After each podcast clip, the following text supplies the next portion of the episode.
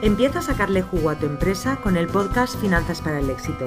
Soy Julia Piera, economista y asesora fiscal especializada en negocios online y conmigo vas a perder el miedo a los números de tu negocio y vas a tomar las decisiones correctas para tener por fin los beneficios que te mereces.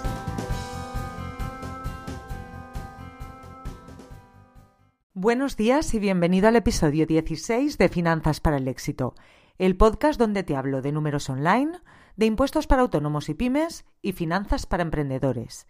Pasemos ya al episodio de hoy. El pasado 17 de febrero de 2020 tuve la suerte de que en la Semana de la Economía de mi pueblo, Alcira, invitasen al profesor José María Gay de Liébana y Saludas a dar una ponencia titulada La senda económica que marcan los líderes empresariales.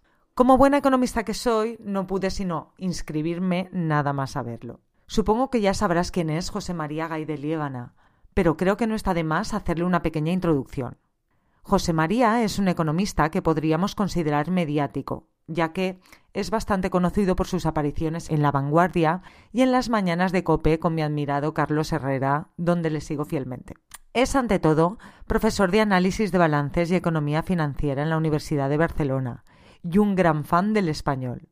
Se caracteriza por hacer fácil lo difícil y hacerlo con alegría. Su ponencia estuvo plagada de anécdotas y fue realmente divertida. No hay nada como aprender algo de manera divertida para asimilarlo y que se quede grabado en tu mente. De esa ponencia he querido sacar algunas reflexiones y enseñanzas que creo que pueden merecer la pena resaltar. Son pequeñas píldoras, reflexiones y críticas en ara de una mejora de nuestro país. Primera, hay que ser amigo del líder. Y te preguntas, ¿y por qué? Lo normal es que sea tu enemigo, porque tú vas a por él, ¿no? Todos los que van detrás suelen ir a por el líder. Entonces, ¿por qué debes ser amigo del líder? Pues fundamentalmente por dos razones. Porque el líder tiene mucho poder y si quiere te puede hacer mucho daño, en muchos casos puede llegar hasta cambiar la tendencia del mercado y dejarte totalmente fuera. Y otra razón es porque puede llegar a ayudarte. ¿Sabías acaso que probablemente Apple no existiría hoy en día si no fuese por Microsoft? Pues así es. En un momento de necesidad, Bill Gates le prestó a Steve Jobs 150 millones de dólares, que se dicen enseguida, pero que hoy podrían ser unos 80.000. Podemos preguntarnos por qué lo hizo. Quizás para que el mercado fuese mayor, quizás por no tener problemas por un supuesto monopolio. La cuestión importante es que lo hizo y ayudó a su competidor más directo a triunfar, lo que dice mucho y bueno de Bill Gates. Ahora pasemos a hablar un poco de España, de Europa, de Estados Unidos y de cómo son sus empresas. En el tip número 2 comentamos, en una empresa y en un país tenemos que decidir, ¿copiamos o lideramos? Si en un país no hay investigación, la consecuencia más fácil es la miseria. Los primeros países del ranking mundial son los que más premios Nobel tienen. ¿Será por la importancia del conocimiento y la investigación en la evolución de las economías y de la riqueza de un país? La media de inversión de I+D+I en las principales empresas de Estados Unidos es del 12% de las ventas. ¿Y en España? ¿Por qué en España es tan baja la inversión en I+D+I? ¿Por qué se va el talento de España? ¿Es que acaso interesa que no haya talento? Solo comento que en Irlanda el gasto público es del 25% y en España del 43%. ¿Es al talento a quien subvenciona todo este gasto público? Ahí lo dejo y que cada uno saque las conclusiones que crea conveniente. Tip 3. La tecnología es fundamental. En España tenemos miedo a los robots porque van a sustituir personas, que se quedarán sin empleo, y por eso hay que evitarlos y hacer que paguen seguridad social como si fuera un trabajador para penalizar a aquellas empresas que tengan robots.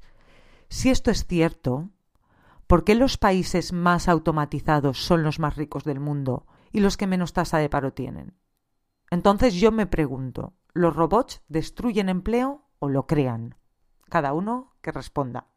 Cuarta reflexión. Antes las empresas número uno eran petroleras y ahora son Apple, Microsoft, Alphabet, Amazon, Facebook. Son cinco empresas que son cinco veces el PIB español. Y todo esto para que aquí en España a veces nos creamos que somos el ombelico del mundo. Creo que merece la pena pararse un momentito a pensar y ver el mundo y nuestro país realmente con perspectiva. En línea con este punto viene la quinta reflexión. Hay que abrirse al mundo. Es muy cómodo quedarse en el pueblo y no mirar a los que lo hacen mejor en todo el planeta para tenerlos como referente y evolucionar. Pero si no salimos, no tenemos perspectiva y pensamos que somos la leche cuando no es así. El que sea feliz así, que se quede como está.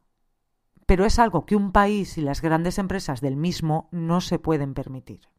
En el punto 6 vemos que Europa no tiene ninguna empresa entre las 20 primeras del mundo. ¿Cómo puede ser que Europa no esté a la cabeza del desarrollo mundial? Vaya ataque de autoestima, ¿no? A ver si toma nota la Unión Europea y toma medidas para no asfixiar a las empresas, promover la investigación y ayudar a crear empresas más grandes y fuertes que puedan ser líderes en el mundo.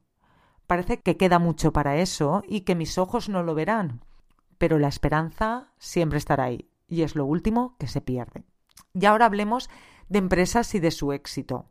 En el tip 7 nos comentaba el profesor que para tener una empresa de éxito es fundamental tener las finanzas saneadas. No se puede perder dinero siempre. Hay que ajustar los gastos a los ingresos, porque si no, acaba aumentando la deuda. En el punto 8 vemos que las empresas más exitosas del mundo, que ya hemos nombrado, son tecnológicas en su mayoría, y lo que tienen y que está cambiando el paradigma del análisis de balance actual es mucho, mucho dinero en efectivo. Tienen tanto dinero en efectivo que lo más probable es que acaben creando una moneda virtual, porque claro, ellos no van a crear una moneda en papel, si son tecnológicos puros, van a crear una moneda virtual. O me pregunto yo, ¿ya existe? ¿Será el Bitcoin? Tener mucho efectivo te permite, entre otras cosas, no depender de nadie que pueda querer controlar tu empresa a cambio de dinero. Y segundo, no dejar escapar las oportunidades que se te presentan. ¿Qué tenemos que hacer para que estas empresas que generan tanto empleo y tanta riqueza estén en nuestro país? Aquí tenemos el tip 9. Las mejores empresas del mundo buscan entornos fáciles, que no les compliquen la vida. Y por ello, aquí en Europa, se van a Irlanda, donde pagan pocos impuestos, entre un 6 y un 10 y les ponen todas las facilidades del mundo. Aquí en España también lo hacemos muy bien y les ponemos muchas facilidades. Les damos la bienvenida con la tasa Google. Que estas empresas no crean empleo y riqueza en el país donde se implantan. ¿Qué salarios medios tienen? Lo de que no pagan impuestos es simplemente una falacia. Tenemos que ver, y esto lo resalto en el punto 10, que en la bolsa española tenemos la misma cabecera empresarial que en la época de Franco. Eso se llama evolucionar, ¿no? ¿A qué es debido? ¿Por qué siguen siendo los mismos de hace 40 años? 11. La empresa tradicional no reparte dividendos. ¿Y entonces qué busca el accionista? ¿Para qué invertir en una empresa tradicional? ¿Qué acaba pasando en muchas de ellas? Que los directivos de la misma cobran buenos salarios y bonus, pero no reparten dividendos para no descapitalizar la empresa y hacerla más fuerte. Esa es la teoría. ¿Es por esto o para asegurar su próxima remuneración?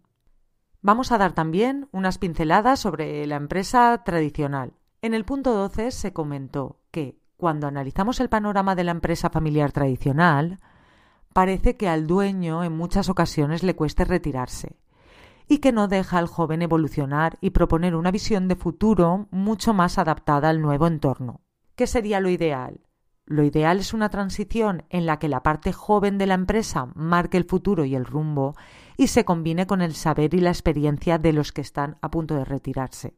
Combinar la visión e innovación de las nuevas generaciones con el saber y la experiencia de los que llevan toda su vida en la empresa es la solución ideal es necesario que las nuevas generaciones se involucren y se impliquen y se comprometan al límite.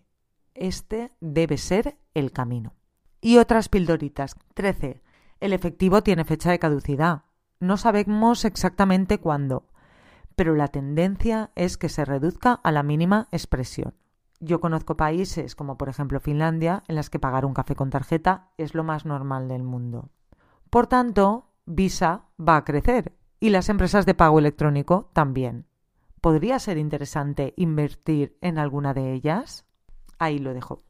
Hay que ser optimista. Punto 14. Hay que tener moral.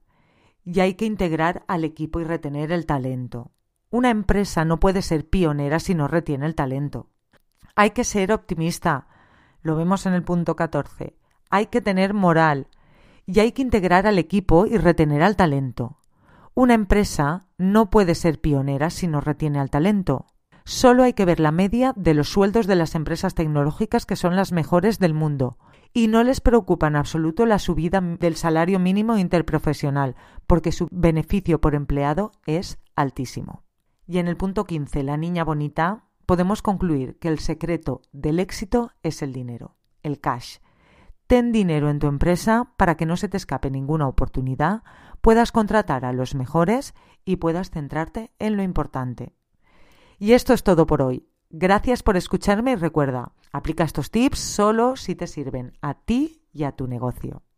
Nos vemos la próxima semana. Y hasta aquí el episodio de hoy de Finanzas para el Éxito.